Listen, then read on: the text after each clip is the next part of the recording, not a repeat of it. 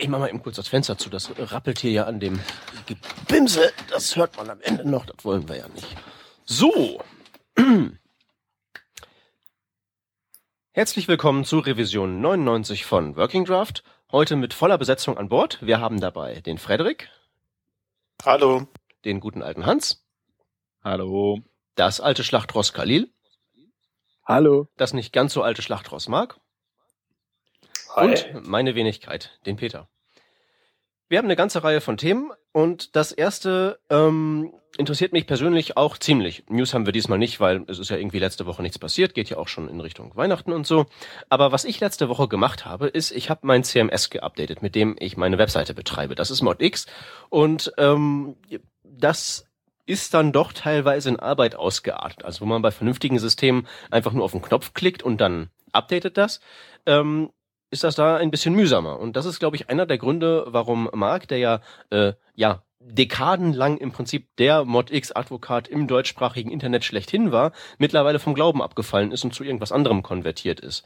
Ähm, und dieses andere hat jetzt einen, einen Preis gewonnen. Das, ähm, wenn ich sowas lese, denke ich mir immer, ja, äh, das muss ja nichts heißen. Aber ähm, wenn der Markt die Seiten wechselt, heißt es vielleicht doch was. Erleuchte uns, worum geht's? Was heißt, worum geht's? Ähm, also ich bin konvertiert offiziell zu Processwire. Ähm, Processwire, junges, schlankes ähm, System, auch aus den USA, Open Source, ähm, GitHub etc. Ähm, was ähm, ja, mich einfach überzeugt hat in, in, in der Herangehensweise an ein ja, wie man sich einfach ein, ein, oder wie ich mir ein, Content-Management-System einfach vorstelle, während eben ModX ähm, in den letzten ja, paar Jahren einfach eine Entwicklung genommen hat, die es mir äh, als, als Webworker nicht wirklich ähm, einfacher gemacht hat, damit umzugehen. Also quasi das, was es eben vor uh, äh, sieben Jahren, ist es jetzt her, sieben Jahren einfach ausgezeichnet hat. Ähm, das zeichnet es halt jetzt nach sieben Jahren eben nicht mehr aus. Ähm, und ähm, das war halt damals die Flexibilität und die Einfachheit. Ähm, das ModX Core Team hat dann einfach einen anderen Weg eingeschlagen, beziehungsweise einen Weg eingeschlagen, der mich nicht weiterbringt. Und da man ja immer ein bisschen die Augen offen hält, kam halt einfach ein anderes, ja, ein anderes CMS quer, was ich jetzt gerade, glaube ich, jetzt genau vor einem Jahr das erste Mal angeschaut habe und gesagt habe, oh, das gefällt mir ganz gut von der ähm, einfach von der Herangehensweise, auch wirklich von der Einfachheit her und dann durch die Einfachheit auch durch die Flexibilität. Aber es hat halt einfach noch so ein paar ja, äh, Sachen gehabt, wo ich gesagt habe, okay, gut, da ist es halt noch nicht so, dass ich das jetzt sofort einsetzen muss, aber habe das einfach mal ein bisschen auf meine Beobachtungsliste gelegt und jetzt so vor einem halben, dreiviertel Jahr, also wirklich gerade mal drei Monate später, nachdem ich das das erste Mal angeschaut habe, hat es einfach ähm, sehr viele Punkte auf der Roadmap ähm, schon erfüllt, äh, die es jetzt vor einem Jahr im Dezember 2011 eben äh, drauf hatte und mit der nächsten Version auch wirklich pünktlich abgeliefert hat, dass ich gesagt habe, oh, das äh, probiere ich jetzt mal aus. Und ja, wie es halt dann manchmal so ist, ähm, man probiert etwas aus und sagt, ähm, warum habe ich das nicht früher gemacht? Und ja, ich meine, dieser CMS Critics Award ist natürlich jetzt, äh, das schreibt halt einer und sagt halt, ähm, oder der Betreiber der Seite sagt halt, er hat sich das angeschaut, er hat es genutzt und er findet es ziemlich geil und hat auch, denke ich, aufgrund seiner Webseite einen ganz guten Überblick über die Systeme und war da wohl so begeistert, dass er da eben jetzt den, den, den Critics Award, also nicht den People's Award, äh, der halt einfach rein über Votes geht, ähm, eben für, für Processwire vergeben hat und äh, ich denke, das ist ein ganz gutes, ganz gutes Zeichen äh, einerseits. Andererseits ist es ein gutes Zeichen, dass äh, viele Leute ähm, sich das anschauen oder jetzt halt ein bisschen angefixt werden, dadurch, dass es doch immer häufiger irgendwo an einem vorbeiscrollt. Ähm, und alle doch auch durchaus das Potenzial darin sehen. Ja. Und Thema Mod X, du hast es selber gesagt, ähm, äh, ist halt ein bisschen das Problem. Es ist halt gewachsen, es wurde komplexer, es wird so ein bisschen oder möchte ein bisschen enterprisiger werden. Es sind Entscheidungen, die kann man, kann man akzeptieren oder soll, muss man akzeptieren, weil ähm, die, die Foundation mittlerweile dahinter eben in die Richtung gehen will mit irgendeiner eigenen Cloud, eine Cloud-Lösung, die bestimmt auch ganz, ganz toll ist, ähm, die mich aber halt wenig tangiert. Und äh, wenn man halt eben etwas komplexer macht, dann hat man halt eben oder kann es eben zu Problemen führen. Und ich habe die halt eben auch en masse nach sieben Jahren Mod X oder nach, nach sechs Jahren Mod X äh, eben jetzt auch mit vielen ähm, ja, älteren Projekten, wo ich was updaten muss. Und das geht halt selten so ganz arg rund. Aber wie gesagt, das ist natürlich rein äh, subjektiv. Nö, ist es nicht. Nö, halt, ist es nicht. Ist nicht rein Ja. subjektiv. Es ist halt, wie gesagt, äh, wenn man sich mal anders wohlfühlt, warum, warum sollte man dann ähm, ja, die Augen verschließen? Nee, das, das schon gar nicht mal. Also ich, ich finde halt, ich, ich frage mich halt, warum man überhaupt akzeptieren sollte, dass halt so Sachen wie ein Update mm, nicht rund laufen. Ich meine, andere kriegen es hin, warum geht das da nicht? Ich meine, allein das Kommentarmodul von ModX, das Quip, kann ich bei mir nicht updaten, weil das an der ähm, Größe meiner Kommentartabelle scheitert. Das ist jedenfalls die beste Erklärung, die ich habe, weil sonst ist daran halt nichts Besonderes. Aber ich habe halt diesen Target Blank Post und das ist halt ein bisschen mehr dann. Und ich kann das Plugin nicht updaten. Wenn ich das Plugin updaten möchte, muss ich halt die Tabelle leer machen, die ich vorher exportiert habe, dann das Update einspielen und dann die Tabellendaten wieder reimportieren. Also hat sich die Tabellenstruktur quasi Nee, geändert. nee, hat sich oder? eben nicht. Die ist, die ist halt ewig die gleiche. Nur es, es gibt keinen vernünftigen Grund, warum das nicht geht. Das Hm. ist es ja gerade. Ja. Ja, mein Problem mein, oder was ich was ich halt ähm, schon schon immer gesehen habe, war einfach, ähm, dass aus der aus der ja, Mod X Entwickler äh, äh, ein bisschen der der der Praxisbezug fehlte. Ja, also da waren keine Leute, die jetzt wirklich ähm, im täglichen Leben, sage ich mal, auch dieses System ähm, angewendet haben oder anwenden mussten. Das war alles so ein bisschen, kam mir so vor, das wird technisch total sophisticated und ist total ähm, was auch immer aufgebaut. Also einfach ähm, so ein bisschen, bisschen Feature-Protzerei, also so technische Feature-Protzerei. Ähm, und wenn man dann mal gesagt hat, ja, aber es wäre eigentlich ganz cool, wenn man das so und so machen könnte, dann, dann hieß es, ja, nee, dafür brauchst du eine eigene Anwendung. Ja, also hier so Beispiel, was halt bei ModX immer cool war, halt mit diesen Template-Variablen, die halt jeder missbraucht hat, um eigentlich Daten da irgendwie reinzuschaufeln. Ähm, war aber nie so gedacht und ähm, ist ja auch okay so, dass es nie so gedacht war. Nur die Leute haben es, wollten es ja. ja die, die, die Leute wollten ja irgendwo Daten ablegen können, ohne jetzt gleich eine eigene Anwendung zu programmieren. Und ähm, das, da haben sie halt nicht drauf gehört, meiner Meinung nach. Und das geht halt heute mit der, mit der neueren ModX-Version genauso wenig wie mit der alten. Und ähm, ein Process war ja im, Gegensatz hat ein ähnliches Prinzip, ähm, so wie jedes CMS wahrscheinlich auch mit irgendwelchen Custom Fields oder wie auch immer, ähm, ermutigt einen aber, die zu benutzen als Daten, äh, ja, Tabelle, kann man schon so sagen. Ja? Und äh, das macht es halt ungeheuer attraktiv, weil du dir halt relativ schnell ein, ein, eine Backend-Anwendung zusammenzimmern kannst, ohne jetzt gleich hier äh, wie bei ModX ähm, den, die, die ModX API zu können, ohne XJS äh, zu können, ohne ähm, den, den ModX, äh, ähm, dieses XPDO-Kram, äh, diesen Krempel da zu können.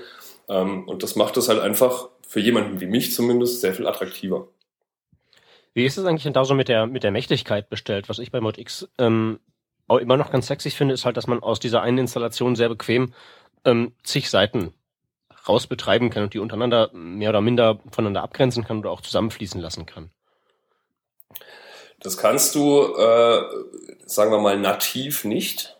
Ähm, was aber nicht heißt, dass du es nicht kannst. Also ich habe jetzt auch, ähm, ich habe halt gleich das erste Projekt, was ich hatte, war natürlich gleich so ein viel zu großes Projekt, ähm, ohne ein System halbwegs zu kennen. Also musste ich mich halt irgendwo durchackern und ähm, das ist jetzt auch Multidomain und Multilanguage und ähm, das, das geht schon. Ist aber jetzt eben nicht ähm, nativ so, dass du sowas wie Kontexte hast. Ja. Ähm, das Gute an ProcessWire ist, da müssten zwei Leute mal im Forum schreiben, dass sie ähm, so ein Feature eigentlich ganz cool fänden ähm, und halt auch halbwegs vernünftig darlegen, warum. Und ähm, das ist eben der Vorteil, dass ähm, der, der, der Entwickler, und es ist im Moment eben nur ein Hauptentwickler, der Ryan Kramer, ähm, der dann halt auch sagt, okay, cool, ähm, schaue ich mir mal an und dann ähm, kann es sein, dass du drei Tage später äh, so eine Lösung hast. Ja? Und ähm, da geht es immer darum, ist, ist es praxisrelevant, ist es nachvollziehbar ähm, und es geht verdammt schnell und es ist da. Ja? Und das habe ich bei ModX halt wahnsinnig vermisst, weil da wurde mir halt einfach gesagt, warum sollten wir das tun? Da konnten 20 Leute noch dazu schreiben, das wäre cool, wenn man das hätte. Aber aus rein technischer, aus, aus technischen Gesichtspunkten war es halt vielleicht nicht so cool. Ja. Und ähm, das ist einfach so ein bisschen der, der Unterschied ähm, zwischen so einem mittlerweile leider etwas äh, so Enterprise-geschwängerten ähm, System und einem, was ja das macht, was ich will. Und, und das in einer sehr, sehr einfachen Herangehensweise eigentlich. Und das ist halt wirklich das, das Geniale, dass da eigentlich kaum Overhead dran ist, weil wirklich das Backend ähm, nutzt die gleiche API wie das Frontend. Ähm, User sind auch nichts anderes als normale Pages. Ähm, es ist, man muss es sich einfach mal anschauen und wenn man dann so ein bisschen kapiert hat, wie das tickt, und das geht eigentlich da relativ schnell, weil ähm, so arg viel mehr ähm, steckt da eben nicht dahinter, ähm, dann merkt man eigentlich, wie, ja, wie, flexibel man ist. Und es ist halt auch mit den Erweiterungen äh, so, dass du ähm, den Core halt auch wirklich komplett, wie bei eigentlich den meisten CMS oder wie, es bei den CMS eigentlich sein sollte, wirklich komplett getrennt hast. Und da jetzt ähm, rückwärts gerichtet eigentlich nichts bricht. Ja? Also das Einzige, was halt andersrum sein kann, ist klar, wenn du irgendeine neue Erweiterung hast, dann kann es sein, dass die halt auf irgendein Core-Feature äh, oder auf ein Core-Feature angewiesen ist, das halt erst irgendwann implementiert wurde. Das heißt, du musst dein Core ähm, aktuell halten, dann laufen auch die Erweiterungen. Hm. Tja, hm, die Frage bei sowas ist natürlich immer, hm, das ist jetzt so schön, weil es so äh, schlank ist, aber kann es das halt bleiben? Also ist da irgendwie ersichtlich, was das ähm, Entwicklerteam oder der entwickelnde Typ, wie du sagtest, ähm, mhm. Also haben die irgendwie aufgeschrieben, so eine, so eine Agenda, dass die halt eben in Stein gemeißelt stehen haben, wir machen nie so einen Cloud-Scheiß oder so. Äh, nö, natürlich nicht. Ich, ich meine ja nur, weil sonst ist es ja im Prinzip bloß ja, ja. Eine, eine, Verzögerung das, das des, für dich persönlich eine Verzögerung des Unvermeidlichen und dann in zwei Jahren sagst du, äh, geh mir weg mit Cloud 2.0, mhm. jetzt gehe ich zum nächsten. Naja, aber das, Klar, das muss ähm, ja nicht im Core entwickelt werden. Also wie der Marc ja gerade schon sagte, ähm, die, die, die, die Plugins und so weiter sind unabhängig. Das ist ja bei sehr vielen äh, Content Management Systemen so, wenn ja, man sich zum okay, Beispiel mal ähm, irgendwie Kirby anguckt oder so, oder, oder wegen mir auch Typo 3 oder Drupal oder so. Ähm, und da sieht man ja schon, dass man sehr viel Funktionalität, wie zum Beispiel irgendwelche Cloud-Geschichten, irgendwelche äh, highly sophisticated bla bla bla bla bla bla bla Buzzwordings, äh, Plugins ähm, baut, dann, dann hat man das irgendwie abgekoppelt vom eigentlichen Core und man muss gar nicht so viel mehr Funktionalität in den Core packen, denke ich. Nee, das, darum geht's ja gar nicht. Aber was zum Beispiel bei Mod X halt der Fall ist, die haben halt diese äh, Version rausgebracht, die sie jetzt haben und haben dann die im Prinzip so liegen gelassen, wie sie ist. Deswegen ist ja mein Quip-Problem immer noch nicht gefixt, aber konzentrieren jetzt ihre gesamten Entwicklerressourcen darauf, diesen Cloud-Krempel zu machen. Und der Rest liegt halt brach. Und auf die Idee, vielleicht irgendwie mal das XJS schneller zu machen oder so, da stecken die halt keine Ressourcen rein. Das heißt, das stagniert. Das heißt, im Vergleich zum Rest, der sich weiterentwickelt, wird das immer älter und ranziger gefühlt. Das stimmt, aber dann ähm, fehlt vielleicht auch die Nachfrage danach, könnte man argumentieren. Ja, ähm, das hat ja der Markt gesagt, die Nachfrage fehlt halt nicht. Es ist halt einfach so, die Leute sagen, nö, wir machen das jetzt anders. Hm. Und das ist halt doof. Ja, eben. Also ich, ich habe halt den Eindruck, ähm, ModX war früher ein, ein, ein, System für, für wirklich den, sagen wir mal, mit HTML und CSS sich auskennenden Menschen ähm, und der dann halt natürlich auch irgendwo ein bisschen PHP-Kontakt bekommen hat, weil es halt einfach ein PHP-System ist und manchmal ist es halt so, wenn es halt irgendwas noch nicht gibt, dann muss man halt mal ein paar Zeilen schreiben.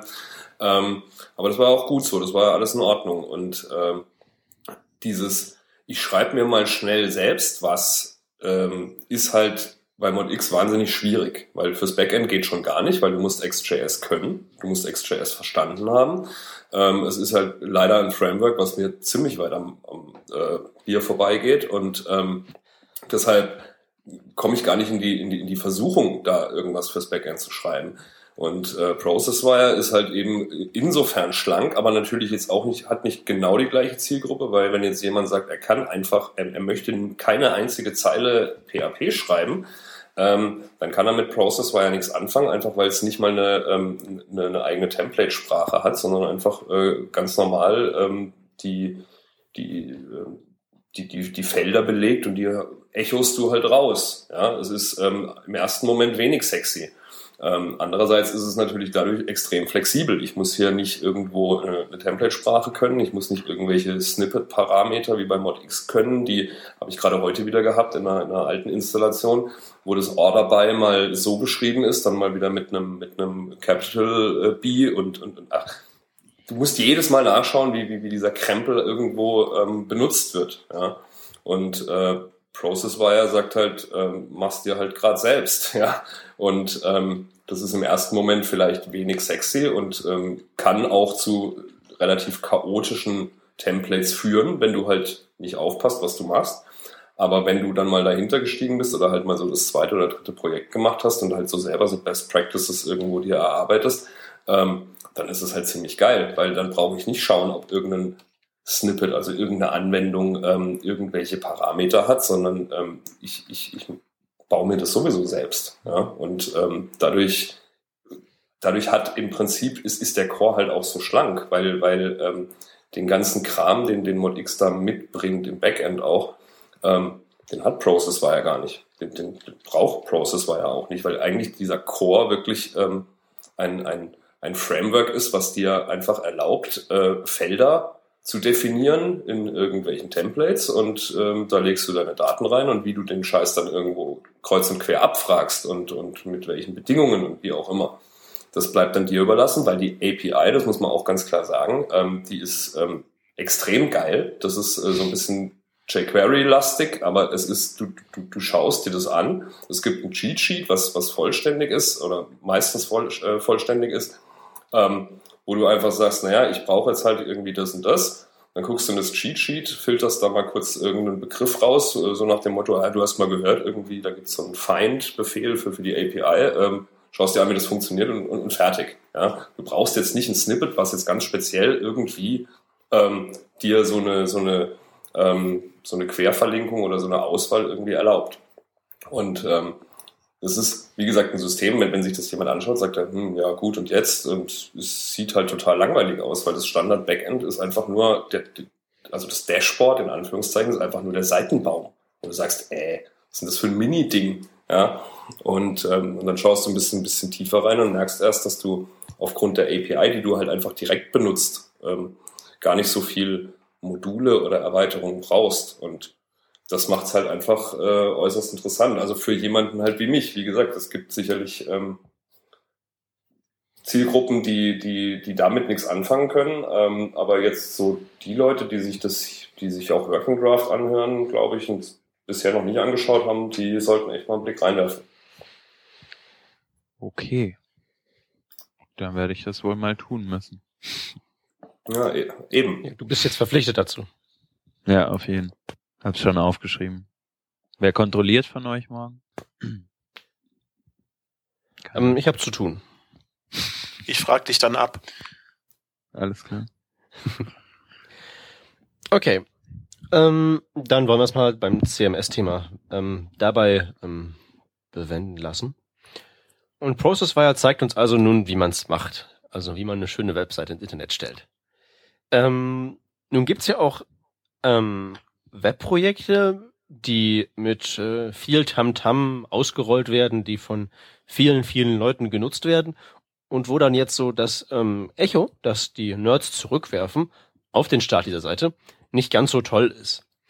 Ähm, ich rede natürlich von äh, süddeutsche.de, die sich ein, ähm, ein Relaunch geleistet haben.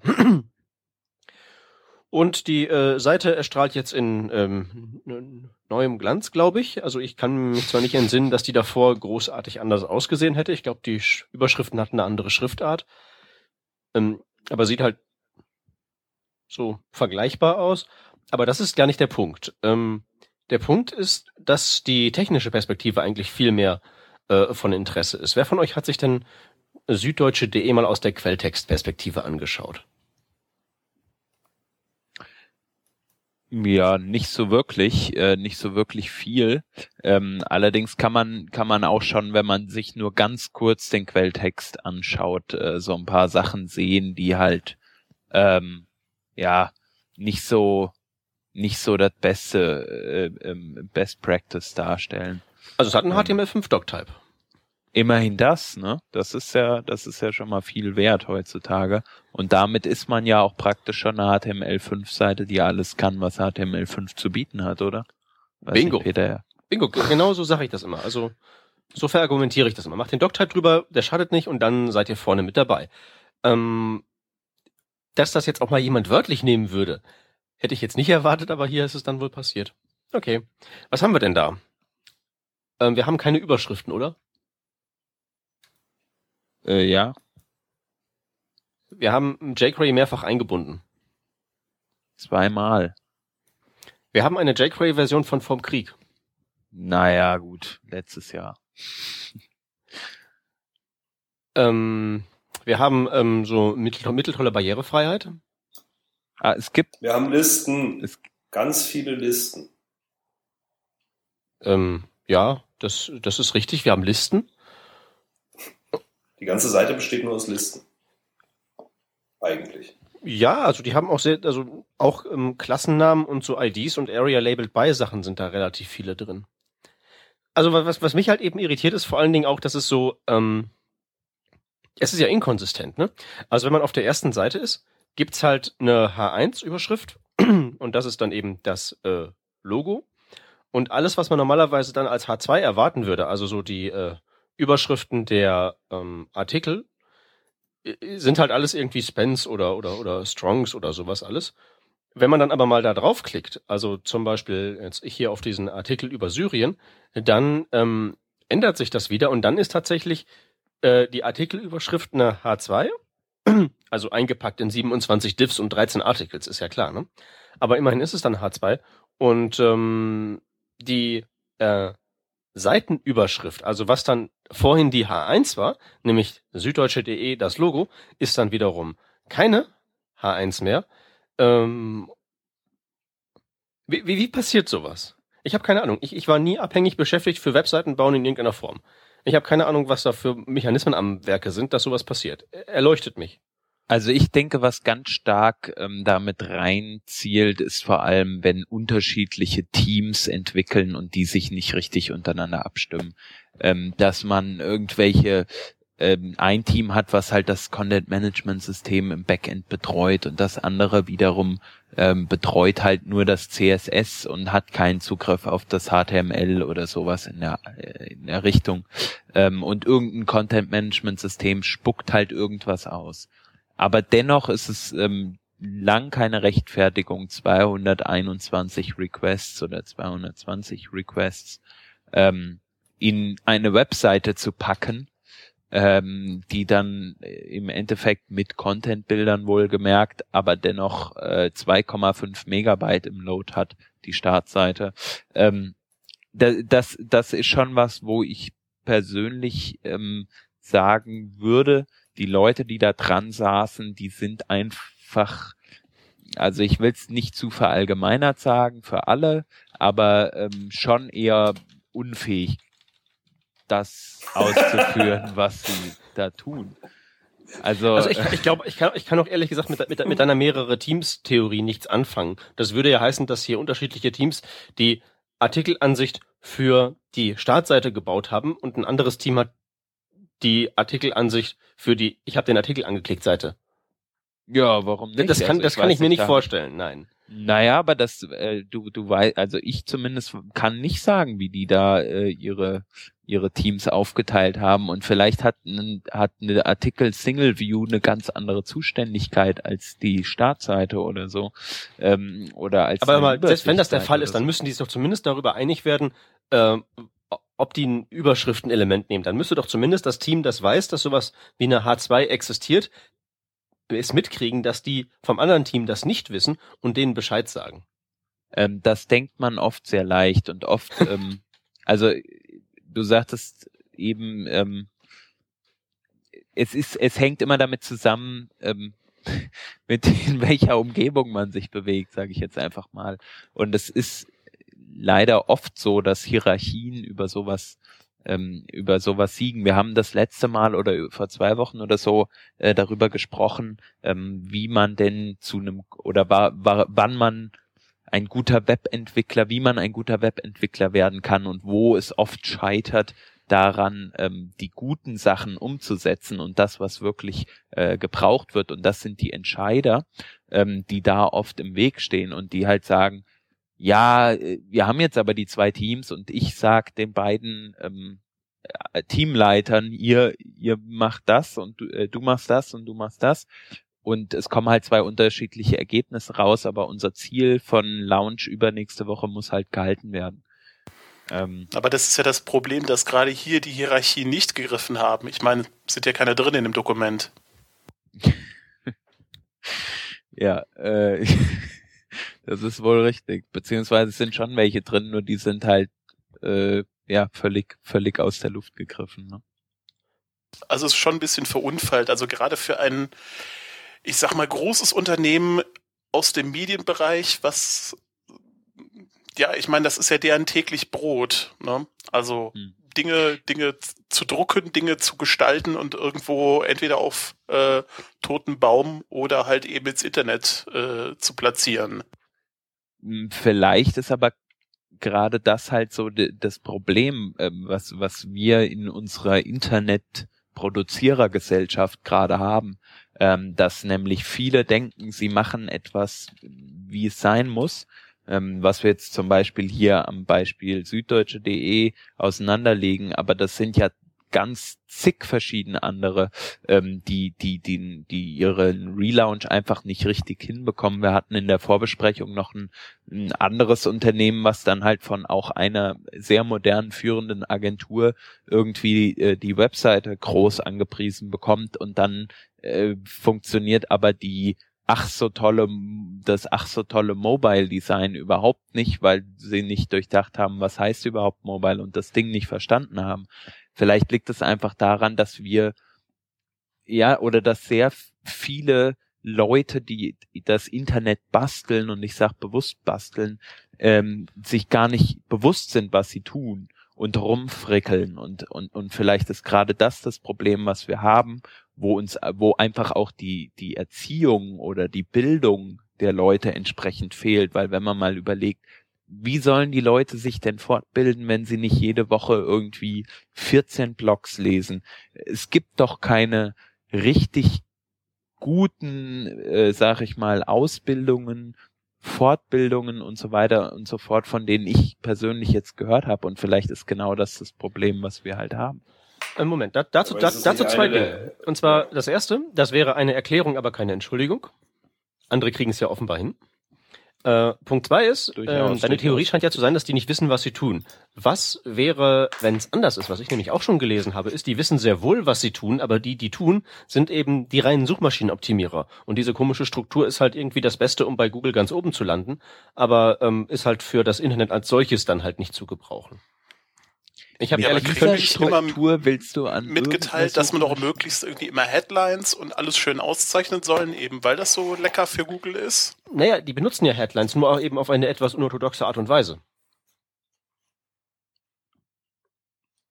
Also ich, ich habe keine Ahnung, ich das, das diese, äh, diese, weniger Ahnung, da könnte ich nicht haben. Also, also diese, diese Suchmaschinenoptimierungstheorie, ich glaube, dass die äh, durchaus mit reinspielt, weil es ist ja, der ganze Quelltext ist ja so verunfallt, dass es ähm, irgendeine Erklärung geben muss, weil selbst der, äh, der letzte Trottel, Entschuldigung, oder seit zehn Jahren ähm, das Internet nicht mehr besucht habende Mensch, ähm, hat damals auch schon Überschriften benutzt. Also es gibt überhaupt gar keinen Grund, Überschriften nicht zu benutzen. Also das ist ja, das zählt ja jetzt nicht als Argument, dass die halt sonst sich nicht irgendwo weiterbilden. Ähm, es kann durchaus sein, dass, dass irgendeine eine SEO-Agentur hier gesagt hat, nein, ähm, das muss so sein. Nur es ergibt trotzdem keinen Sinn. Ja, aber dann also musst du doch auch aus SEO-Gesichtspunkten ergibt es keinen Sinn. Nein, natürlich nicht. Ähm, vor allen Dingen, weil ja auch Google mittlerweile solche Sachen wie ähm, Geschwindigkeit und, und Seitenaufbau mitbewertet.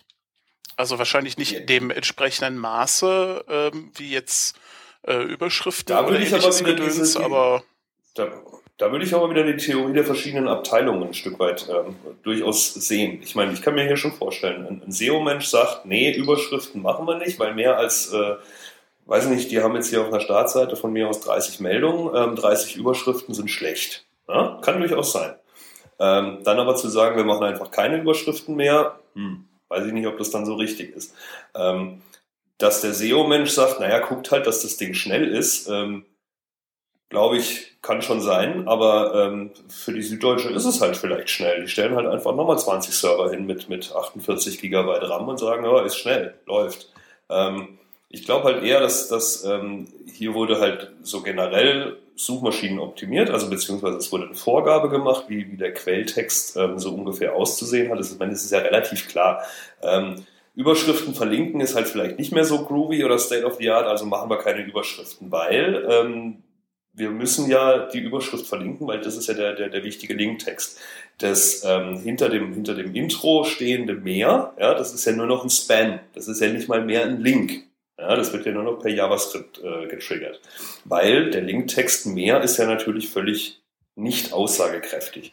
Ähm, da kann ich aber halt auch ein No-Follow machen oder halt einfach sagen, naja, es ist der zweite gleichartige Link, ähm, der ist dann eh egal, weil dann im Quelltext der vorne, vorne stehende zählt. Also das ist da, da ist sicherlich ein Haufen SEO-Gülle mit reingeflossen, die aber halt auch nur halbherzig dann umgesetzt wurde, beziehungsweise eben nicht von einem, der ähm, sich wirklich auskennt. Ja, und das ist halt das, was dann halt bei rauskommt.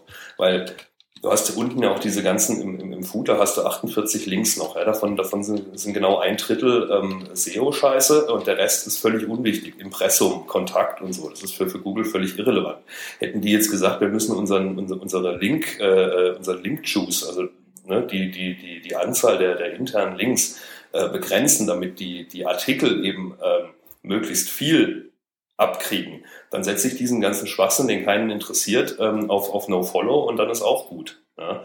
Ähm, also das ist alles so halbgar irgendwo. Und, und, und wenn halbgar bedeutet, dass Scheiße rauskommt, dann ist es halt echt ätzend. Weil wenn dafür SEO-Maßnahmen zuständig sind, was ich wirklich nicht mal ausschließen würde, ähm, dann sehen wir ja, wo uns das dann hinbringt. Und ich hoffe, dass, dass die Süddeutsche, wenn es denn eine SEO-Kiste ist, halt auch voll auf die Schnauze fliegt, ganz ehrlich. Also ich, ich glaube, es gibt ein weiteres... der Homepage-Chefs fragen. Die haben ja drei ja. Homepage-Chefs.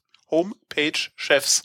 Schwieriges Wort. Die alle, alle, nicht, die alle nicht verlinkt sind, ja, oder? Ja, ich, ich glaube, die wissen auch ganz genau, warum. Doch, die sind verlinkt. ah, echt? JavaScript Show Pop-up steht Man könnte da. links auch auszeichnen. Ja. Ähm, ja. Also zur SEO-Theorie, zur SEO-Theorie habe ich noch ähm, einen Beitrag und zwar ähm, setzen die hier sehr fleißig in dem Quelltext ein ähm, HTML5 Microdata. Da sind diese ganzen komischen Item-Type, Item-Scope-Attribute, womit die halt eben diese äh, Mikrosyntax nochmal im HTML haben, um auszuzeichnen, das ist ein Artikel, das ist ein äh, Event oder irgendwie sowas. Also da haben die SEOs auf jeden Fall mitgeredet, sonst wäre das nicht in dem Maße so exzessiv da, ähm, äh, da drin. Genau. Ähm, ich sag ja, da, da, da wurden Vorgaben gemacht nach dem Motto, wir brauchen hier Item Prop, Item Gedöns. Also du hast, und, du hast es schon schöner und, gesagt, da ist SEO-Gülle reingeflossen. Genau. das ist schön. Und wie gesagt, ich bin nicht böse, wenn die denen genau über dem Kopf wieder ausgelegt wird. Hm. Weil es ist einfach grausam, wenn man da reinschaut. Es ist, vor zwei Jahren hat man sich noch drüber aufgeregt oder vor drei Jahren, wenn da irgendwelche Tabellenlayouts äh, äh, waren und dann hat sich jeder einen runtergeholt, weil er gesagt hat, Table äh, ist ganz böse und ganz scheiße. Ähm, das hier ist jetzt schon eine ganz andere Ebene und eine ganz andere ähm, Richtung, die hier vorgegeben wird. Weil ich glaube nicht, dass es das, ähm, das letzte Mal ist, dass wir sowas sehen. Und ich hoffe einfach, dass es nicht funktioniert oder dass Google einfach sagt, ja sag mal, seid ihr eigentlich bescheuert? Ja, also ja. Ich möchte übrigens mal anmerken, wenn man tatsächlich auf den Link von diesen Homepage-Chefs klickt, ähm, geht dann auch ein Pop-up auf, ähm, etwa eine Bildschirmseite unter dem, was gerade sichtbar ist. Und da sieht man auch, dass das alles drei ähm, nur Redakteure sind oder, oder äh, eine journalistische Ausbildung haben. Also da ist keiner von denen, der irgendwas irgendwie nur ansatzweise mit Technik zu tun hätte. Streng genommen ist er auch nur für die Startseite zuständig. Ja, gut, da braucht man nicht so viel Technik. Ja, ähm, man, man, müsste halt mal an die Agentur gehen, aber die sieht man ja nicht. Ja, da gibt es ja. zumindest noch, ähm, da werden zumindest drei genannt. Wo? Äh, ganz unten auf der Seite. Wenn man mhm. im Impressum guckt, da gibt's ja. dann Jambit, Hub AG und Creme Media.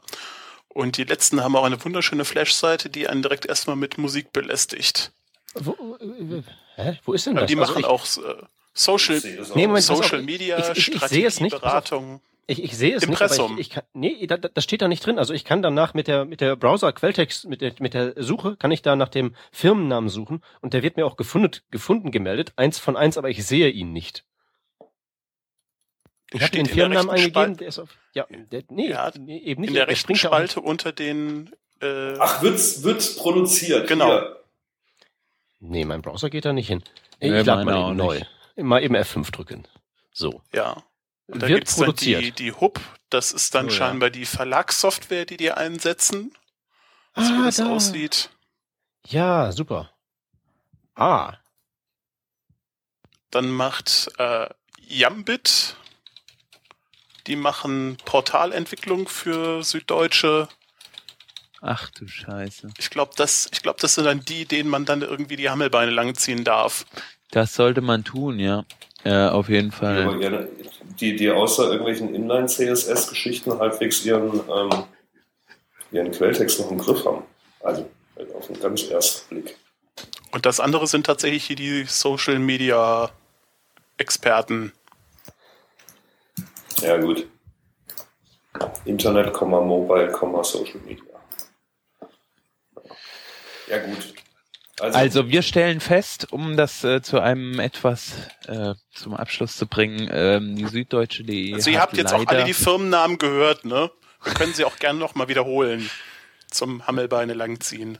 Wir haben leider nicht genau zugehört ähm, bei den äh, äh bei den bei den Leuten, die ihnen eigentlich HTML, CSS und so weiter beibringen ähm, und sollten sich dringendst mal hier diesen Podcast anhören, damit sie hören, wie scheiße sie eigentlich den äh, die diese diese Quelltextsuppe da gebaut haben.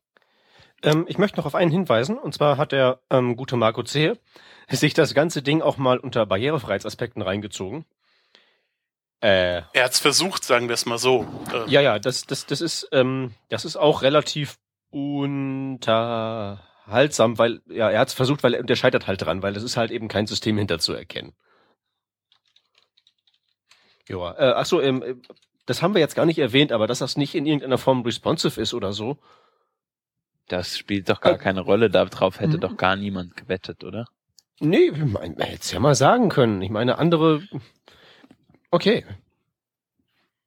Na gut. Ich glaube, wir sollten dieses unleidige Thema abschließen und ähm, zu unserem nächsten Thema über ähm.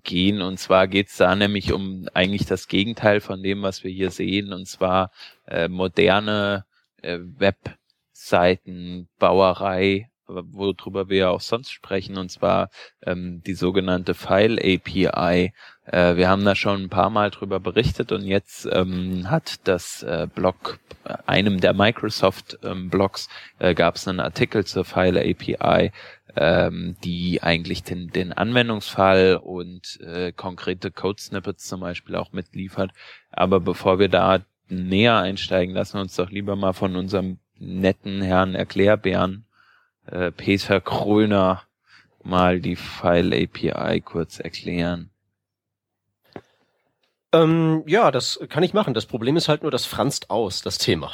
Also generell geht es darum, ähm, im Browser Dateien zu verarbeiten. Und das ist erstmal eine relativ, ähm, ja, eine Sache, da geht es erstmal prinzipiell darum, man muss erstmal die Möglichkeit haben, irgendwie Binärdaten im Browser zu repräsentieren. Da gibt's mehrere Mittelchen für. Ähm, da gibt's Objekte, wie zum Beispiel das Blob-Objekt, das einfach so einen Haufen Binärdaten repräsentiert. Es gibt mehrere Arten, wie man solche Blobs betrachten kann als ähm, ja, strukturierte Daten. Und dann gibt's eben die Möglichkeit, mit diesen verschiedenen Datenabbildungen auch wirklich Dinge zu tun. Ähm, heißt zum einen, die erstmal erzeugen. Das heißt, wenn man mit Drag and Drop eine Datei in den Browser reinzieht und die da loslässt, kann man das Ding einlesen und dann hinterher damit irgendwelche Dinge machen. Dinge machen könnte zum Beispiel sein, das was halt hier auch in dem Artikel von Microsoft passiert, diesen ähm, Blob nehmen, den Inhalt als Bild einlesen und dieses Bild auf eine Canvas drauf rendern, dann dort das Bild manipulieren, weil man da dann eben Paint-mäßig drauf rummalen kann und das Ganze dann wieder abspeichern, also wieder dann aus dem Canvas-Element ein Blob erzeugen und mit dem andere Dinge machen, das zum Beispiel abspeichern oder versenden oder runterladen. Und das ist so grob der ganze Themenkomplex. Also wie gesagt, das franzt halt an den Rändern aus, ähm, weil es halt eben in viele verschiedene Bereiche rangeht. Und was halt dieser Artikel bietet, das ist ein sehr schöner ähm, Durchmarsch einmal durch viele Aspekte, die das eben berührt. Also eben von der Fileauswahl mit entweder Drag and Drop oder mit einem File-Input, ähm, über dann eben die Arbeit mit dem Canvas-Element, also rein importieren und wieder rausholen, bis dann letztlich zum ähm, Download. Was halt ein Weg ist, wie man diese ganze Sache ähm, durchgehen kann. Man kann damit noch viele andere Teile erstellen, aber das ist so grundsätzlich das, worum es halt geht. Sprich, ja, Microsoft hat hier eigentlich mal so ein, so ein Starter äh, Tutorial praktisch gebaut, mit dem man von A bis Z das Ding oder naja, nicht von A bis Z, aber von äh, A bis M vielleicht äh, durcharbeiten kann. Also es fehlen jetzt ein paar, paar Funktionalitäten, okay, das macht ja, spielt ja nicht so die Rolle, aber wie ist das in der Implementierung in der eigentlichen? Äh, ist die wenigstens komplett vorhanden in den, in den Browsern oder wie sieht die Browser-Unterstützung aus und gerade auch äh, in Bezug auf, auf Microsoft, ähm, zum Beispiel IE10. ähm, gut, dass du fragst. Äh, Habe ich ja fast gar nicht, drum, gar nicht von gesprochen. Also an sich ist die File-API äh, total umfassend ähm, unterstützt. Da habe ich ähm, schon in der ersten äh, in der ersten Auflage meines Buches hatte ich darüber geschrieben. Gibt nur einen Browser, bei dem das halt erst seit sehr kurzem vorhanden ist. Das ist der Internet Explorer äh, 10. Und es ist wohl auch so, dass ähm, zumindest laut der Kompatibilitätstabelle von Can I Use die Implementierung nicht ganz vollständig ist. Ähm, wo genau da jetzt die Lücken sind, kann ich nicht sagen. Das habe ich noch nicht ausprobiert. Aber ähm, ich nehme mal zumindest an, dass das, was Microsoft da in dem Artikel schreibt, auch im Internet Explorer 10 funktioniert, sonst würden sie es wahrscheinlich nicht schreiben.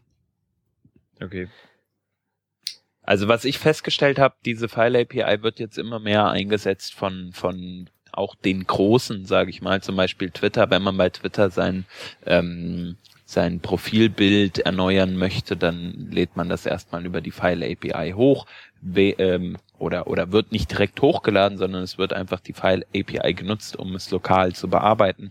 Man kann dann äh, zum Beispiel das Recht äh, oder das, das quadratische Feld in einem Bild auswählen, welches man gerne als Profilbild haben möchte. Äh, genauso äh, funktioniert es, glaube ich, auch bei, bei Facebook mittlerweile. Ähm, das heißt, das ist eigentlich eine Schnittstelle, die man effektiv schon ziemlich gut nutzen kann. Wie sieht denn das da generell mit, mit äh, Polyfills ähm, oder Fallbacks aus? Klar kann man sagen, man macht einfach diesen Schritt nicht. Ähm, Gibt es einen Polyfill, ähm, der das sozusagen irgendwie anderweitig, der das anderweitig bearbeitet? Keinen ernstzunehmenden. Okay. Weil das wäre ja mal was, was äh, irgendwie cool wäre, dass man halt auch auf alten Browsern. Ja, wobei. Ja, aber Browser. du brauchst das nicht auf alten, auf alten Browsern. Die einzigen, wo es halt nicht geht, sind Opera Eben. Mini und Internet Explorer. Gut, ich meine, Opera im Endeffekt Mini hast du ja auch schon ähm, Fallback. Das ist dann ganz einfach ein ganz blöder äh, Upload-Knopf. Ja. Ja, das ist halt wirklich nicht so fancy. Es ist halt so, ich, ich würde sogar, ich behaupte halt immer, wenn, wenn Leute nicht mit der File-API Bilder hochladen, sage ich denen halt auch immer, ihr macht das halt falsch. Hm. Weil ihr ladet halt so ein monströses Bild hoch direkt aus der Digitalkamera. Das sind eine Gazillion mal drei Gazillionen Pixel. Dauert zehn Minuten, das hochzuladen, dann resized ihr das irgendwie runter. Hm. Das Klar. ist, wenn man das nicht macht kleinseitig macht, macht man es halt falsch.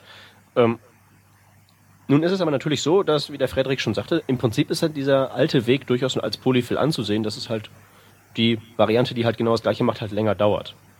Hm. Ähm, insofern, man kann da halt immer mit also fast immer mit so, wenn es um so einfache Dinge geht, dann ist es halt egal beim Hochladen. Also ob es jetzt schnell geht oder langsam, ist ja letztlich nur ein qualitativer Unterschied, aber man kann halt trotzdem das machen, was man machen möchte, nämlich ein Bild hochschieben. Wenn du aber Sachen machen möchtest, die ein bisschen, ähm, ja, bisschen mehr in Richtung Fancy gehen, dann ist es halt eben so das, ähm, was ich da mit dieser Ausfranzung beschreiben wollte. Also wenn du zum Beispiel in die Datei auch reingreifen willst, meinetwegen du ziehst jetzt eine MP3-Datei in deinen Browser rein und machst damit irgendwas, dann willst du vielleicht die Tags auslesen. Künstler, Länge, was auch immer. Und das kriegst du halt eben nicht gepolyfillt. Und dazu brauchst du halt eben mehrere Dinge. Du brauchst halt einerseits die File-API, ähm, um das Ding aufzumachen. Du brauchst die Drag-and-Drop-API, um das Ding reinzuziehen. Und dann musst du halt eben auch die Möglichkeiten haben, diese ähm, Binärdatei dann halt eben effektiv zu bearbeiten. Dazu brauchst du halt eben diese ganzen, ähm, diesen ganzen Krempel mit Array-Buffer und ähm, Array-View und wie die nicht alle heißen. ähm, vor einem, ich glaube bei der JS-Conf letztes Jahr hat der äh, David Flanagan, der mit dem dicken JavaScript-Buch The Definitive Guide, einen ähm, sehr schönen äh, Vortrag gehalten, wo der ähm, wirklich die File-API ähm, und eben diese ganzen ausfranzenden Bereiche ähm, beschreibt und erklärt, wie die Zusammenhänge also, hängen. Also aus einem Blob kann das und das werden, damit kann man das und das machen, daraus wird das und das und das kann man dann hier reinspeichern oder in diese andere API reinschieben.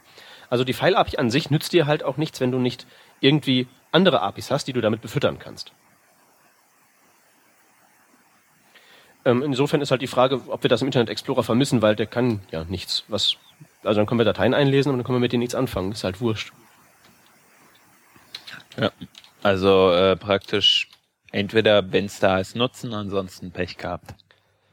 Ja, und wie gesagt, der Microsoft-Artikel ist halt wirklich ein sehr schöner Walkthrough für halt so den typischen Fall, ich will eben ein Bild manipulieren. Dass man halt eben, bevor man das Profilbild hochlädt, also vor dem Hochladen im Prinzip schon den MySpace-Effekt da drauf macht oder den Instagram-Effekt, ist es ja heutzutage, äh, und nicht hinterher.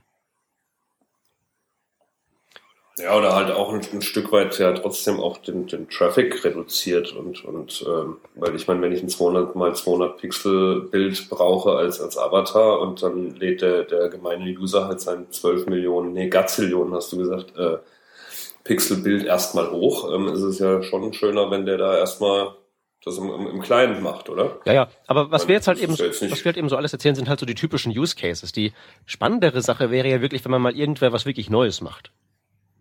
Hm? Weil das ist, das ist halt so das größte Problem, was ich mit dem mit HTML5 halt habe. Hm, die ganzen neuen Sachen passen nicht in mein Gehirn rein und ich komme halt nicht auf die Idee, was man damit alles machen kann. Also zum Beispiel halt irgendwie, ähm, du baust hier so eine so eine äh, ähm, Sache für dein Profilbild äh, bei deinem neuen Social Network und du willst halt da dann äh, eben direkt, ähm, ja, also zum Beispiel was Facebook halt macht mit dieser Gesichtserkennung. Hm? Kannst du ja eben auch im Client im Prinzip abwickeln, damit irgendwelche Dinge anstellen. Schon während du praktisch das Bild nur äh, nur lokal zur Verfügung hast, könnte Facebook schon hingehen und sagen, hey, ich habe Gesichter gesehen. Ähm, die könnten ja, sein aus deinen Freunden zum Beispiel. Ja, ja und unten hast du noch einen Kontrastschiebrichter, damit du dann noch dran drehen kannst, wenn er was nicht erkennt oder so, oder irgendwie sowas. Ja. Also, ja, das Problem ist halt, irgendwer muss jetzt mal auf diese ganzen Ideen kommen. Ja, natürlich. Aber ich denke, da werden wir viel sehen in den, in den nächsten Jahren. Und gerade mit so einer ähm, API wie zum Beispiel der File API in, in äh, Kombination mit Canvas oder so ist es bestimmt was, was viel Aufmerksamkeit haben wird in den nächsten Jahren denke ähm, ich mal. Wollen wir hoffen, ist gut fürs Geschäft.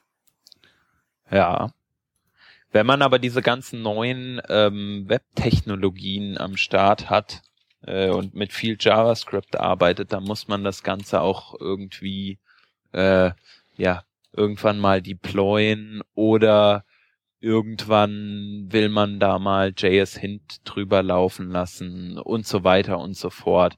Äh, worauf ich eigentlich hinaus will, ist, dass man ein Build-Tool braucht für seine ganze tolle Web-Applikation oder Webseite. Ähm, und wir haben jetzt einen, einen ähm, ja, das Tool Grunt.js, über das wir schon ab und zu auch mal berichtet haben, ähm, was und wo wir aber den als Anlass genommen haben, dass, dass äh, heute zwei von den Leuten, die uns, glaube ich, auch relativ häufig hören. Und einer ist hier am Start, der äh, Frederik, über Grunt geschrieben haben und wie man Grunt eigentlich in seinem Projekt einsetzen kann. Und der Marc hat gemeint, für ihn wäre es auf jeden Fall mal cool zu sehen, war, was, warum sollte er Grunt überhaupt einsetzen? Äh, ständig sagen irgendwelche Leute, Grunt ist der Burner, aber warum überhaupt? Ähm, und das wollen wir jetzt mal, wollen wir mal drüber sprechen. Darf ich die Frage etwas zuspitzen? Bitte, ich bitte dich drum. Ich war nämlich sehr ähm, unwortgewandt. Schon wieder. Ähm, nee, ich will, ich will eigentlich nur ein, ich will eigentlich nur ein Wort hinzufügen. Und zwar das Wort ausgerechnet. Wieso? Wo? Ähm, an welcher Stelle? Ähm, warum? Deine Frage so. lief ja letztlich darauf hinaus, warum Grunt? Und die Frage, die ich dann gerne als nächstes hinterher schieben würde, wäre, warum ausgerechnet Grunt? Weil so Bildskript an sich ist ja erstmal nichts Neues. Ähm, und da bin ich jetzt genauso gespannt wie du auf die Antwort. Erzähl. Also du hast recht, Bildskript an sich gibt es schon ziemlich lange. Ähm, die Sache ist, es gab halt relativ wenig bisher, was direkt für den Frontend-Bereich gedacht ist oder für klassische Webentwicklung. Da hatte man dann halt entweder äh, Make oder ein Rake, wenn man mit Ruby gearbeitet hat. Ähm, das heißt, ich brauch, muss aber schon mal eine andere Sprache lernen. Also entweder muss ich halt Ruby können oder ich muss mich halt ähm, mit der Bash auskennen, um ähm, entsprechend Bildscripts zu bauen. Oder man hat halt so, so, so hässliche Dinge wie Arndt oder Maven, wo man dann nachher äh, 10.000 Zeilen ähm, XML-Dialekt hat, um dann irgendwie zwei Dateien zu kopieren. Also ja, das gab's alles und das ging auch alles, aber schön war es halt nicht gerade. Also in den meisten Fällen zumindest. Und da setzt eigentlich Grunt an, indem man gesagt hat, okay, dann machen wir jetzt was, was fürs Web gedacht ist und wir schreiben das halt auch in einer Sprache, die fürs Web gedacht ist, nämlich wir nehmen da JavaScript. Das ist halt heute eh schon in vielen Dingen einfach mit verbaut. Es gibt genug Leute, die können das. Die Leute, die fürs Web arbeiten, in der Regel sowieso. Das heißt, es ist auch nicht mehr so super kompliziert, ähm, Dinge zu erweitern. Also ich muss da keine Java-Plugins wie für, wie für Ahn schreiben? Oder muss dann äh, so ein Oberconsolero sein, der sich dann ähm, mit Shell-Scripts am besten auskennt, sondern ich kann dann halt einfach mit einer, mit einer JavaScript-API und vor allen Dingen auf ähm, mit Node zusammen ähm, mir mein, mein Bildsystem bauen. Ja, aber das und ist natürlich gerade schon das Thema auch, dass es auf Node läuft, ist finde ich ein weiterer Vorteil weil du hast halt endlich mal ein System, was halt unter Windows, unter Mac und unter Linux halt läuft damit. Mhm. Also Make war damit zum Beispiel immer schon raus. Also klar kann man äh, Cycwin installieren und damit arbeiten, aber wer tut das schon gerne und wer tut das vor allen Dingen freiwillig? Und ähm, ja, ich muss dann halt auch nicht irgendwie mich, mich mit Java dann näher auseinandersetzen, wenn ich dann irgendwie mit Arndt oder Maven arbeite. Also ich fand das bisher immer äußerst unbequem und da finde ich das eigentlich ganz nett, dass ich da eine Möglichkeit habe, ähm, parallel auf, auf unterschiedlichen Plattformen einfach ähm, ja, meine Skripte zu schreiben und die dann auch einfach zu deployen. Ja, also da, dazu kommt aber auch noch das, also Grunt an sich ist ja nicht das, ähm, das oder, oder als Grunt entwickelt wurde, das war nicht das erste Mal, dass es für Node diese Skripte äh, Skripte gab wie Minifizierung und Linting und all das.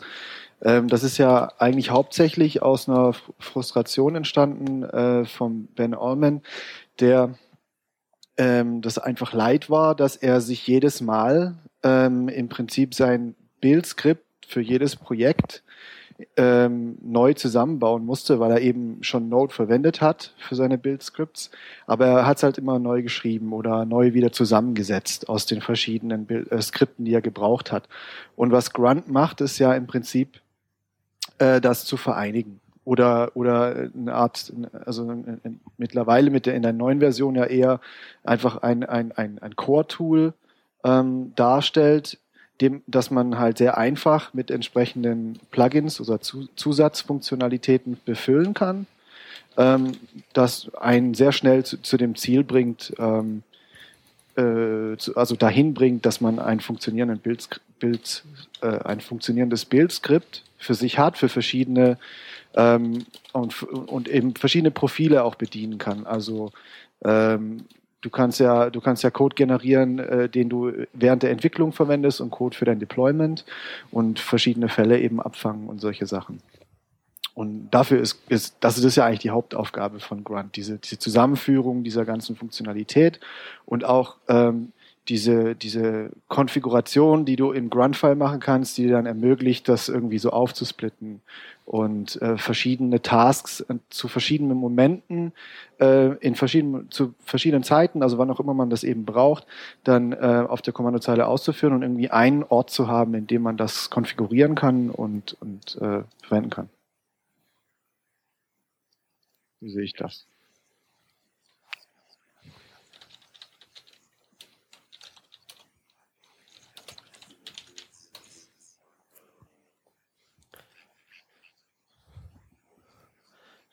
Frederik, tut mir leid, tut mir leid, dich zu unterbrechen, aber du hast gerade einen Audio-Fail.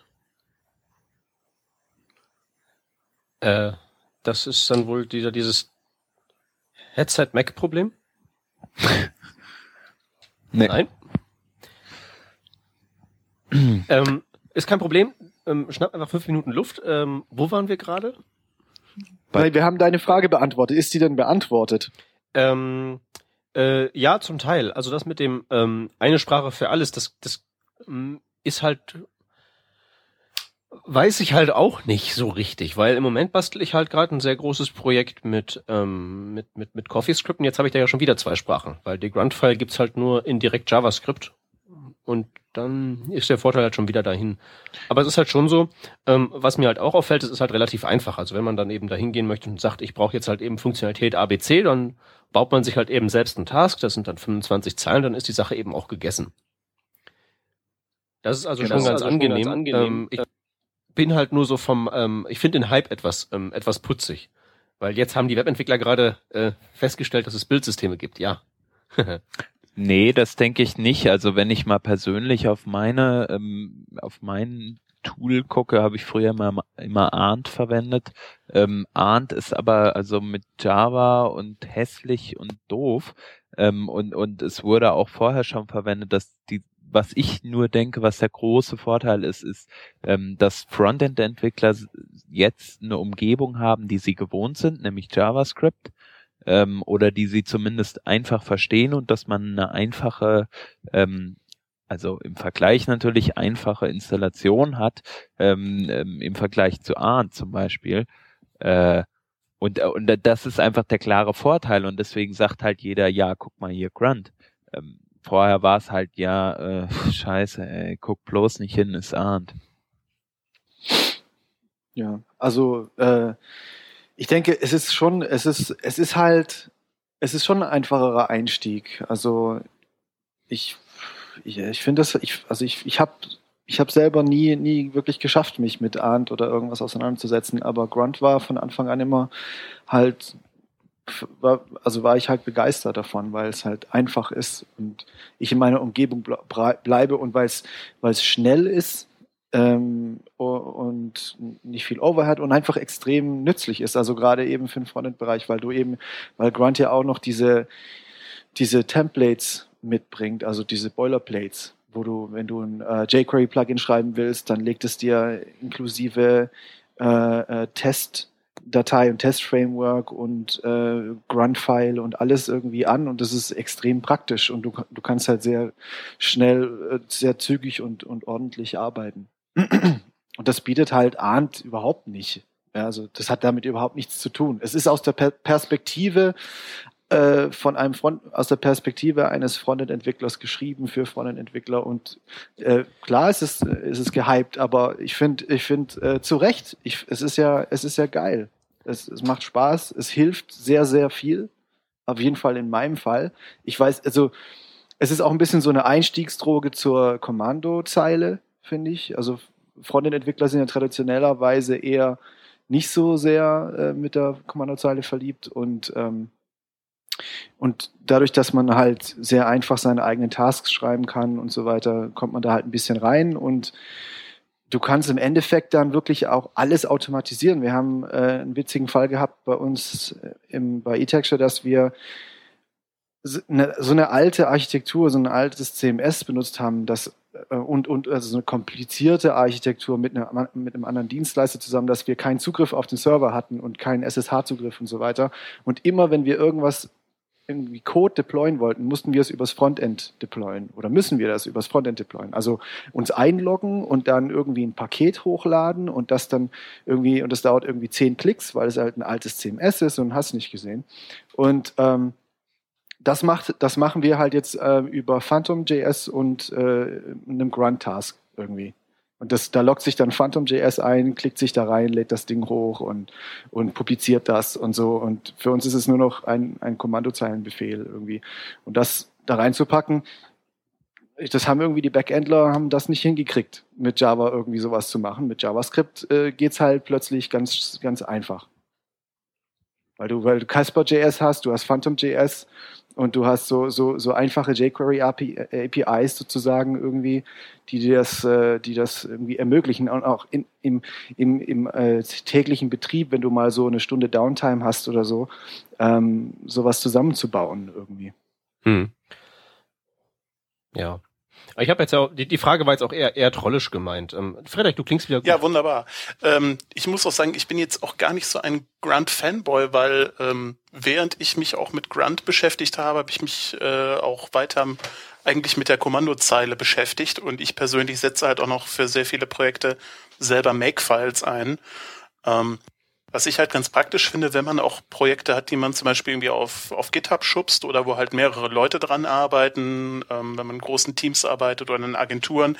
Ich kann halt auch einen gewissen Rahmen vorgeben, wie Projekte zu testen sind von einem, von einem Release, also dass überhaupt gelintet wird, dass überhaupt ähm, Unit-Tests, die dann hoffentlich geschrieben sind, auch ablaufen und dass das halt immer nach demselben Schema geht. Und dadurch, dass es halt auch ähm, transportabel ist durch Node, kann ich dann halt auch wirklich jemandem sagen, so hey, äh, ich arbeite auf Mac, du arbeitest unter Linux, hier ist alles, was du brauchst, auschecken, Node installieren und äh, wir sind beide auf demselben Stand.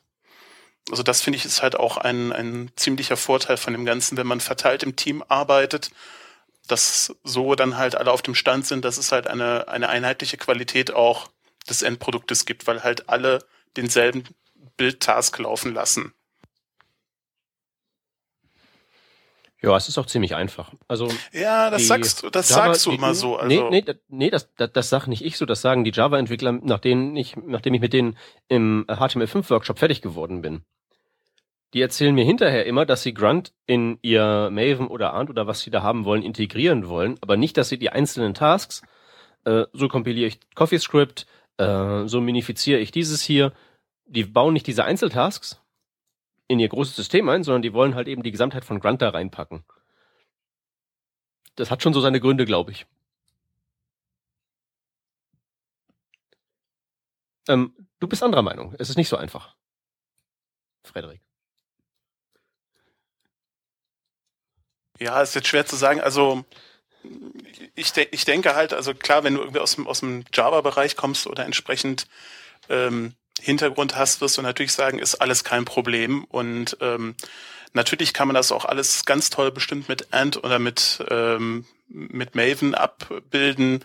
Ähm, aber das ist ja nicht der Punkt. Es geht ja auch wirklich darum, dass, ähm, was wir ja auch gerade eben schon das Thema hatten, dass es halt durchaus Leute gibt, die sich zwar irgendwie mit dem Thema Web beschaffen und äh, befassen und damit ihre, ihre Brötchen verdienen, aber das auch auf einem sehr unterschiedlichen Level einfach passiert.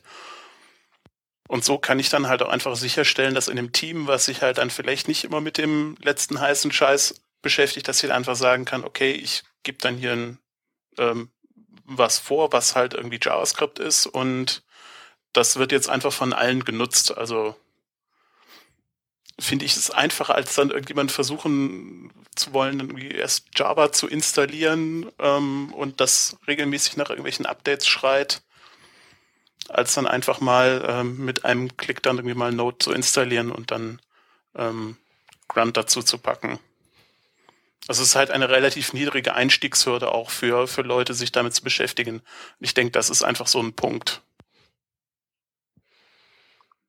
Ja, das denke ich auch. Ja, da sind wir, sind wir uns ja im Groben einig. Ne?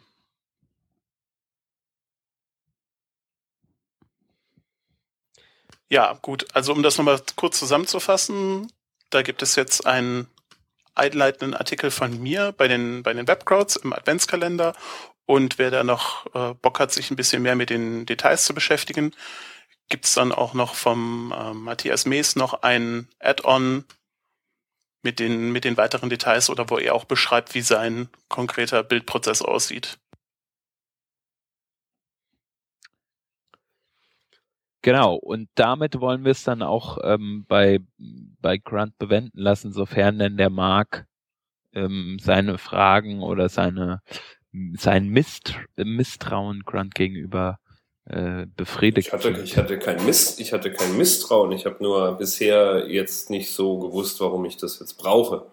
Oder das ist Misstrauen, äh, würde ich sagen oder anders gesagt, ich kam bisher nicht dazu, mir das anzuschauen. Und jetzt haben wir halt eben gerade gerade heute die zwei Artikel, die, glaube ich, ein ganz guter Einstieg sind. Ihr habt jetzt auch noch ein bisschen erzählt, warum das jetzt so ist, wie es ist. Und mich interessiert es auf jeden Fall. Also bevor ich mit irgendwelchen anderen äh, Bildskripten und Kommandozeilen äh, Lösungen arbeiten muss, ähm, scheint mir jetzt Grunt für mich als reinen Frontendler ähm, zumindest mal eine, eine Geschichte zu sein, die ich mir doch anschauen kann, weil ich halt auch einfach sagen kann, ja gut, ich brauche den ganzen, die ganzen Funktionalitäten nicht. Ich brauche halt jetzt hier nur irgendeine Minifizierung oder ich brauche halt irgendwie ein bisschen JS Lint, ähm, dann nehme ich halt nur die zwei Sachen. Und das, das sieht halt sehr einfach aus, ja, ohne dass ich mir einen großen Kopf machen muss.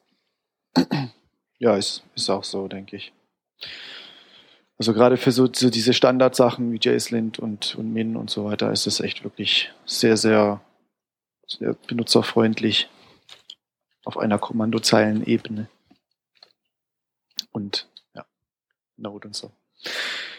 Okay, dann machen wir mal weiter zum nächsten. Und zwar haben äh, der Hans und ich heute The Nitty Gritty gelauncht. Das ist ein Blog, den, den, den wir ja, wie soll ich sagen, also ähm, ich habe da einen einführenden Artikel geschrieben, ähm, wo ich ein bisschen drauf eingehe, warum wir das Ganze gemacht haben.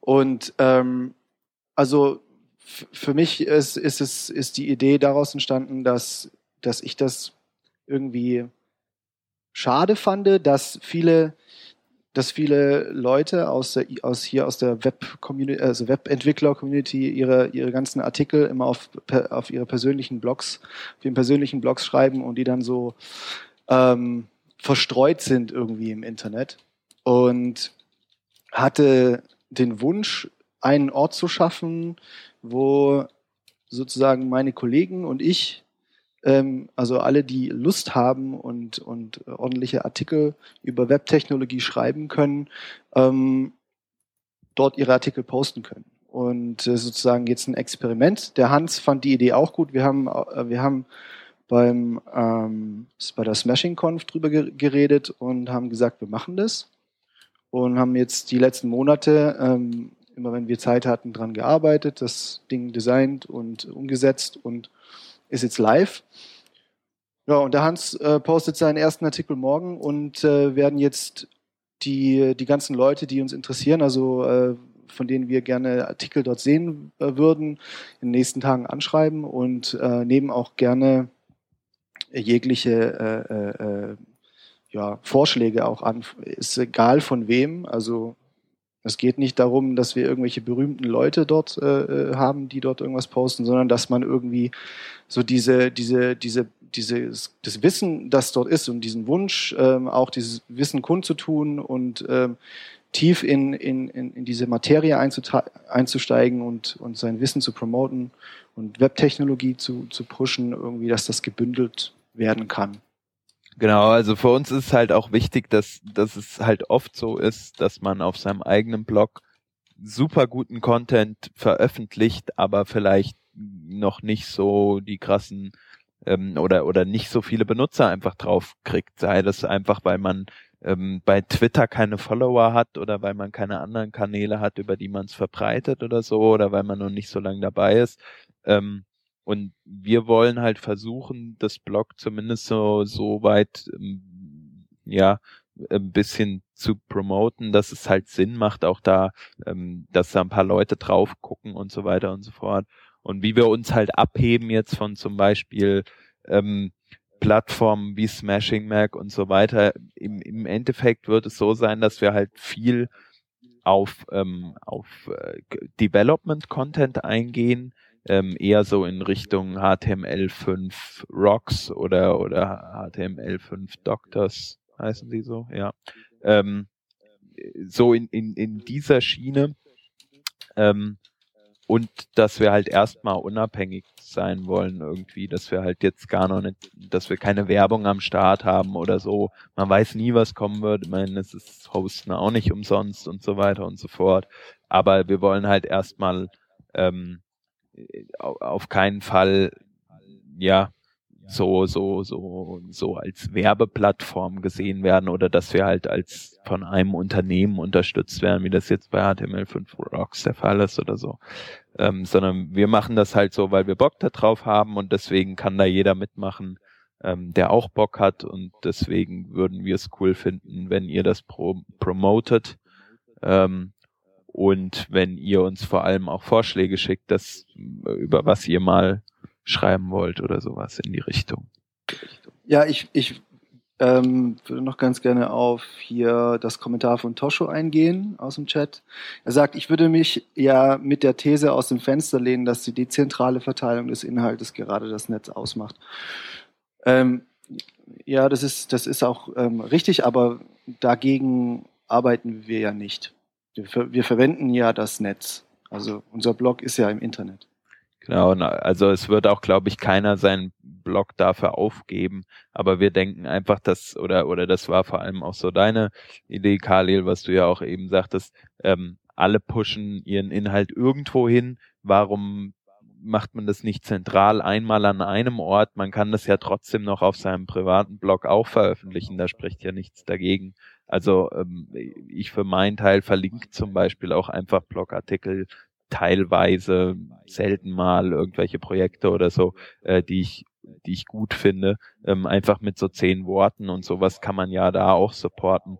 Ähm, und was ich halt gut finde, ist einfach, dass man so ein so eine Referenz bekommt, die vielleicht öfter mal Content bietet als ein privates Blog.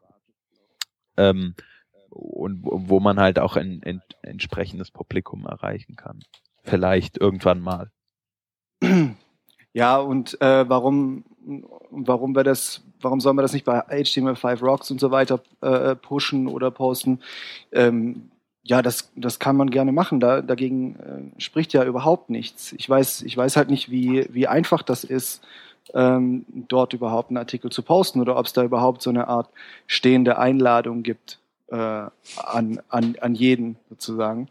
Ähm, äh, Vorschläge einzureichen. Und äh, für mich ist es auf jeden Fall so, dass ich, dass ich, ich habe immer, ich habe eine Liste an, an Themen, die ich gerne, ähm, also eine Liste an Artikelideen, die ich gerne abarbeiten will. Und ich war, ich, ich, ich bin einfach motivierter, wenn ich das an so einem Ort wie The Nitty posten kann, wo, wo es auch wo öfter dann auch von anderen Leuten Inhalt erscheint und so und da so ein bisschen so eine Synergie entsteht und so, weil ich habe einfach nicht genug Zeit, um meinen Blog regelmäßig abzudaten und so. Mhm.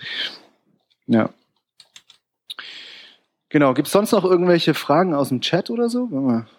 Oder wird hier nur getrollt? Ich weiß nicht, findet Würden ihr das überhaupt machen? Findet ihr das überhaupt gut oder oder sagt ihr ja, okay, gibt halt schon zehn Blogs und ihr könnt uns auch so voll hart dissen. Das ist kein Problem für mich. Ah, ich, ich, ja, ich troll nur. Ich sag erstmal, mehr, mehr Krempel im Netz ist erstmal gut und ob das dann was taugt, inhaltlich werden wir dann ja sehen. Genau. Genau. Gut. Ich meine, ihr, ihr müsst halt, ihr müsst ja einfach nur ähm, zeigen, dass die Idee, die ihr habt, ähm, funktioniert. Mehr müsst ihr ja nicht machen. Und wenn sie nicht funktioniert, dann werdet ihr das merken und dann. Dann hören wir genau. halt auf, dann stecken wir auf. Das ist halt so. Aber dann habt ihr es wenigstens probiert. Also ich meine, ähm, von daher ihr habt ja, ihr habt ja einen Grund, warum ihr das macht und warum ihr nicht sagt, alle Leute müssen alles zu Smashing Mac schicken, weil das ist nun mal die Reichweite und überhaupt. Ähm, ihr habt ja ein bisschen eine andere Idee dahinter. Ja? Ihr wollt ja kein Smashing Mac sein und ihr wollt ja auch nicht äh, was auch immer sein. Also von daher, ähm, ich bin gespannt, auf jeden Fall. Cool. Schauen wir mal, wie es laufen wird. Äh, gut. Damit sind wir dann auch durch mit unseren ähm, Themen heute. Und ich würde sagen, wir sagen noch ein paar Links an. Frederik, du hast, ähm, hast ja schon berichtet vom Adventskalender. Genau, es gibt dieses Jahr auch wieder ein, äh, einige interessante Artikel in diversen Adventskalendern rund zum Thema Webentwicklung. Das ist einmal der Kalender von den Webkrauts, die wohl die meisten kennen werden. Ähm, der zweite große Klassiker, 24 Ways.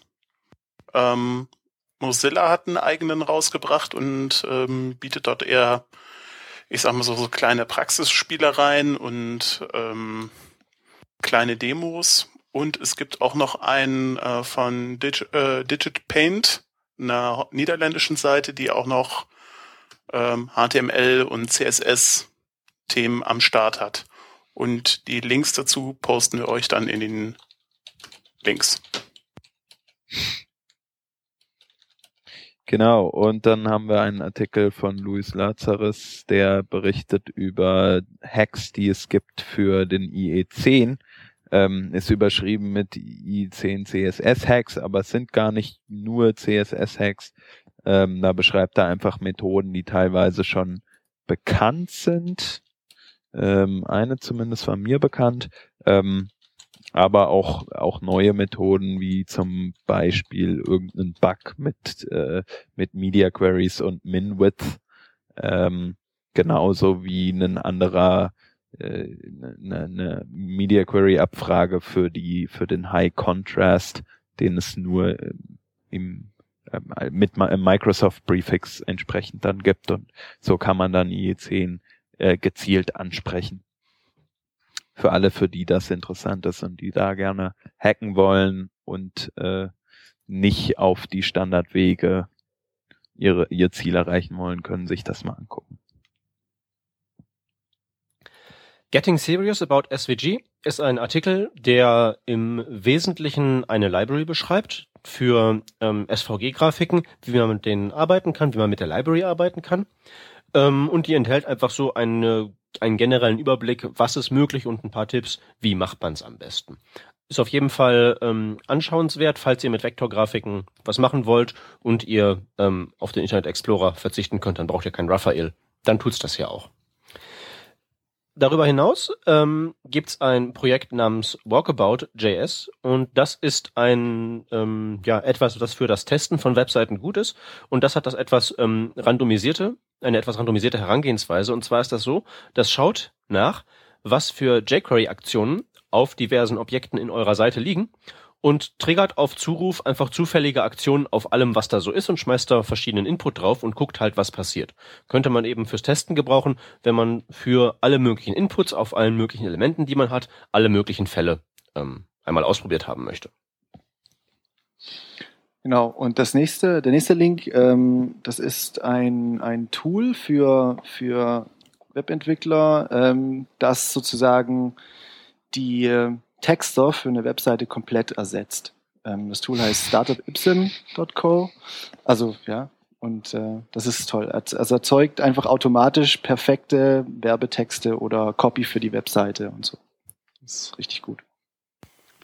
Genau, und als Abschluss noch ein klein wenig Eigenwerbung. Wer aus dem Großraum Köln-Düsseldorf kommt und am 11. Dezember noch nichts vorhat, es ist wieder Cologne.js und wir haben diesmal den Felix Geißendörfer zu Besuch, der uns seinen Notecopter vorstellen wird. Ähm, ist insofern was Besonderes. Ähm, das ist eine AR-Drohne, die komplett über JavaScript remote gesteuert werden kann im Browser. Und ähm, hat er dieses Jahr schon auf der JSConf vorgestellt und wir sind sehr gespannt, wie das dann so live aussieht. Cool. Damit sind wir durch ähm, mit unseren Links und somit dann auch durch die Sendung. Ähm, vielen Dank an unsere beiden Gäste, den Marc und den Frederik. Schön, dass ihr da wart und mit uns ein bisschen geplaudert habt.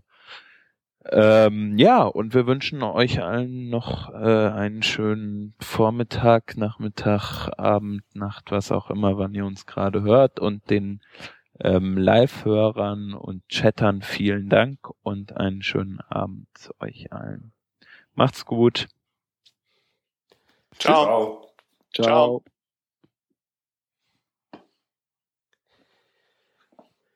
Okay. Juhu. Und jetzt nicht den falschen Button klicken.